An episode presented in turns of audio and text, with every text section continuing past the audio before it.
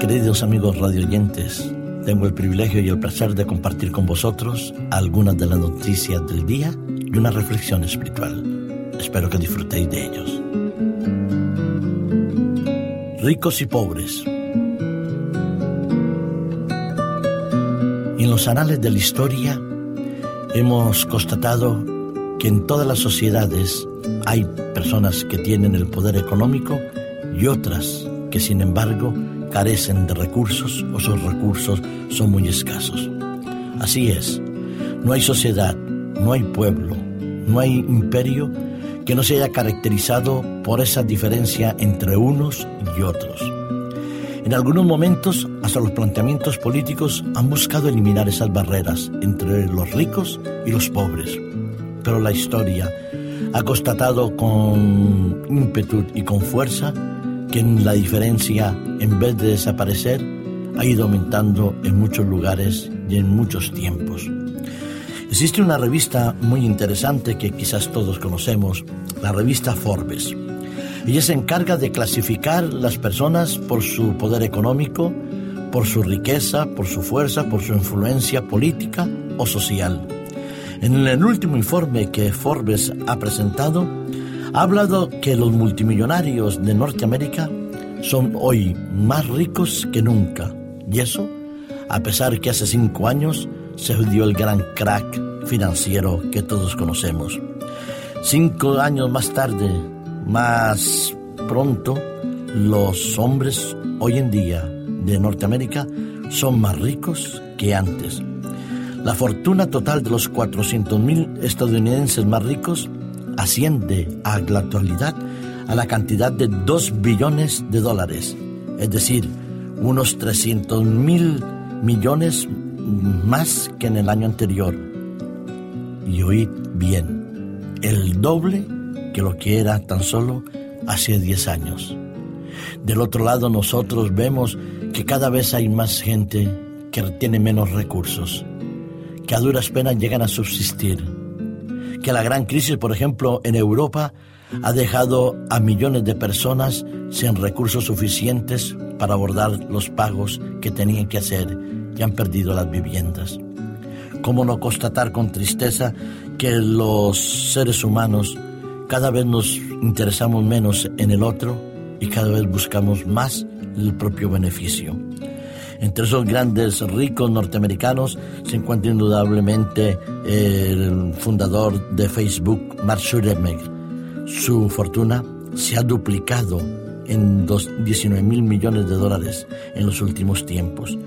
Bill Gates, el cofundador de Microsoft, actualmente es uno de los mayores fortunas norteamericanas y del mundo.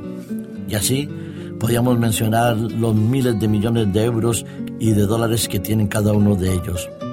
La lista de los más acaudalados de Norteamérica nos dejan a nosotros, quizás un tanto impresionados, de ver cuánta riqueza se acumula en tan pocas personas y cuánta miseria en tantos seres humanos. Hoy en día, mientras hablamos, mientras estoy haciendo este programa con vosotros, han muerto miles de personas porque no tenían ni siquiera un vaso de agua que llevarse a la boca o un trozo de pan para poder alimentarse. La crisis mundial ha puesto en evidencia cuánta diferencia hay entre los seres humanos, entre aquellos que por una razón u otra han podido tener dinero y acumularlo, y aquellos que solo teníamos para poder subsistir. El cofundador de Microsoft indudablemente es uno de los más ricos, pero está también el inversor Warren Buffett, presidente de Berkshire, con la fortuna personal de 58.500 millones de dólares. Y recordemos que él estaba también implicado en aquellas pérdidas millonarias de la banca norteamericana. En el primer lugar, la primera mujer que aparece se sitúa Christy Walton, un patrimonio de 35.400 millones de dólares ricos, multimillonarios, que se benefician generalmente con la especulación de la bolsa y que también con inversiones en muchos lugares del mundo. ¿Y qué haces tú? ¿Y qué tienes tú en tu mano en estos momentos? Posiblemente estás aspirando a conseguir el dinero para poder subsistir en esta jornada. La vida sí, la vida es bastante injusta. Hay personas que tienen mucho y otros que tenemos poco. Pero sí constatamos que el ser humano en su naturaleza busca tener y poseer tesoros aquí en la tierra, riqueza, poder, gloria y fama.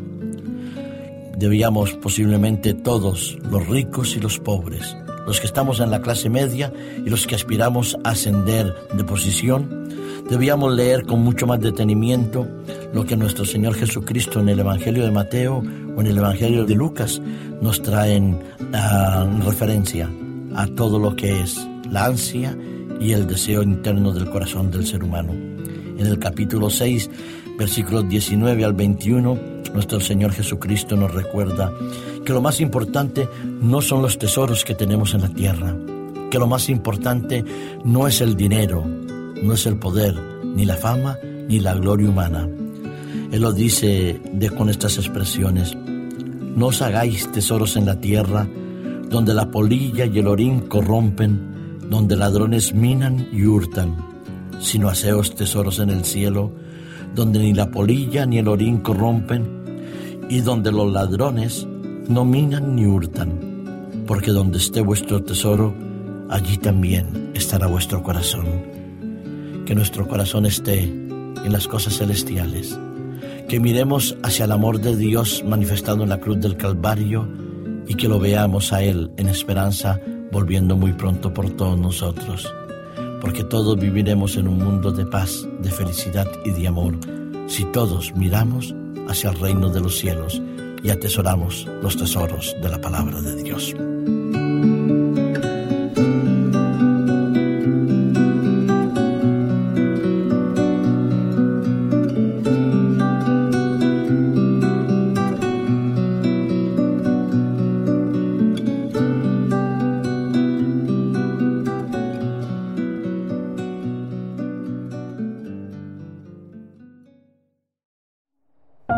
Producido por hopmedia.es